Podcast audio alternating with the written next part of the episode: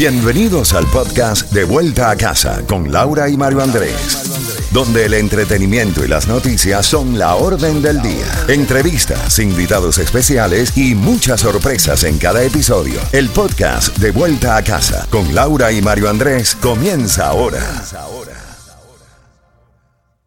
Another day is here and you're ready for it. What to wear? Check. Breakfast, lunch, and dinner? Check. Planning for what's next and how to save for it? That's where Bank of America can help. For your financial to-dos, Bank of America has experts ready to help get you closer to your goals. Get started at one of our local financial centers or 24-7 in our mobile banking app. Find a location near you at bankofamerica.com slash talk to us. What would you like the power to do? Mobile banking requires downloading the app and is only available for select devices. Message and data rates may apply. Bank of America and a member FDIC.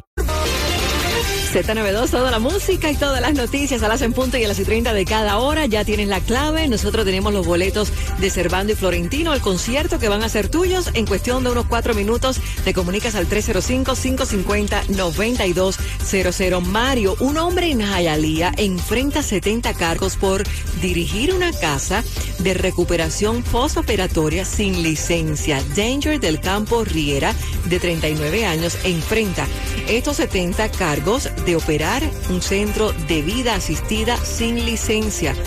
Uno por cada noche que cada paciente habría pasado en el hogar. Tenemos más información. Lauri, más información a esta hora de la tarde. Se está conociendo que la economía ha crecido un poquito, la verdad, pero el problema está en que la tasa promedio de un crédito a 30 años para una vivienda, el más común para adquirir propiedades en los Estados Unidos, ahora es del 7,08%.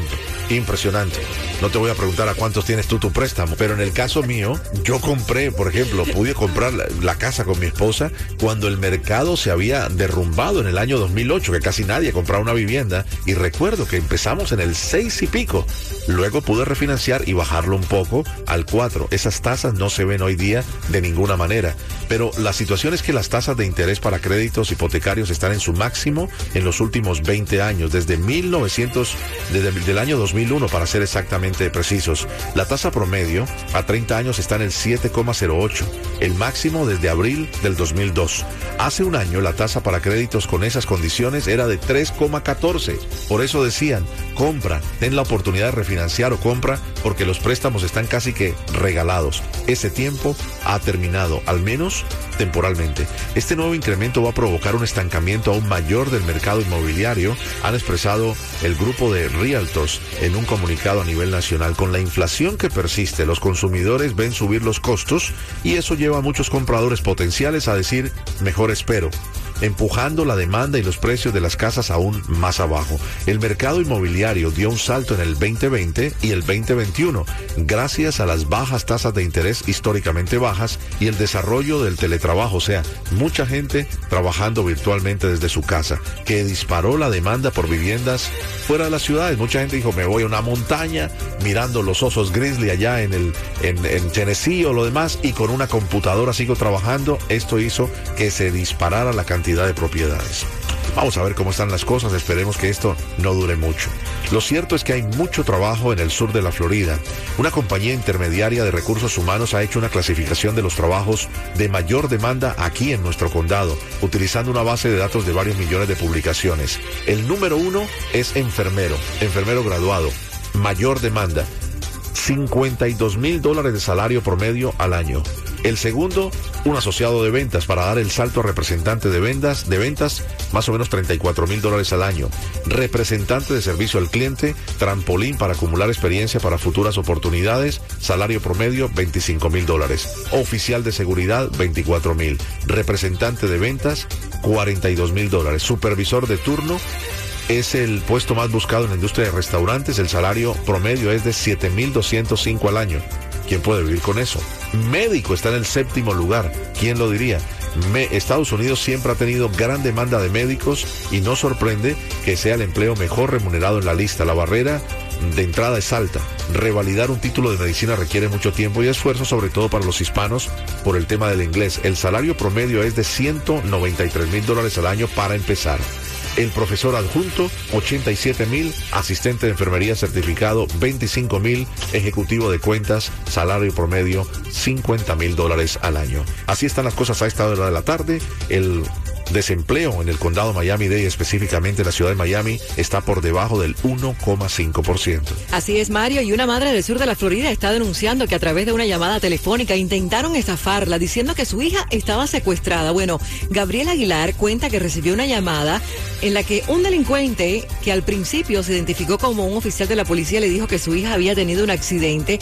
Supuestamente le pusieron a la niña en el teléfono una persona, una mujer llorando y decía mamá, mamá, mamá, dice Gabriela Aguilar pero minutos después el supuesto policía le dijo que era parte del cartel delictivo, ¿no? Que su hija estaba secuestrada y debía pagar por su liberación. ¿Qué hizo Gabriela? Llamó a la policía, se puso en contacto con las autoridades, logró conversar luego más tarde con su hija y menos mal que no cayó en esta estafa. Hay que tener mucho cuidado, ¿eh? Las memorias del príncipe Harry de Inglaterra que han causado una obsesiva expectación en todo el mundo desde que se anunció el año pasado saldrán a la venta el 10 de enero editorial Penguin Random House presentó el libro titulado Spare, repuesto, como un relato contado con una honestidad cruda inquebrantable.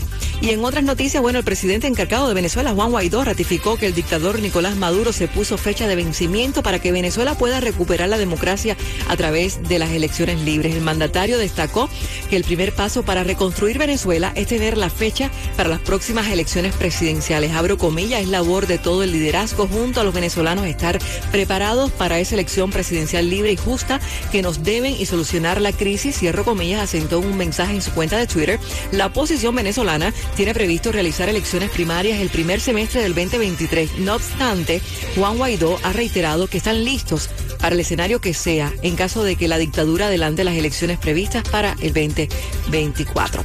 Seguimos, seguimos disfrutando de la buena música en Z92. Eso sí, ahora vamos al 305-550-9200 para entregar esos boletos al concierto de Cervando y Florentino próximamente en Miami el día 15 de diciembre en el FTX Arena. Los días pasan y yo me siento sin darte un beso como uno más. Cada mañana hago el intento pero que va. Tu recuerdo me golpea aquí en el alma cada vez que me descuido. Como un cazador furtivo me persigue por toda esta soledad cuando creo que por fin ya te he olvidado y que voy a enamorarme. Aparece de la nada tu recuerdo y no soy nada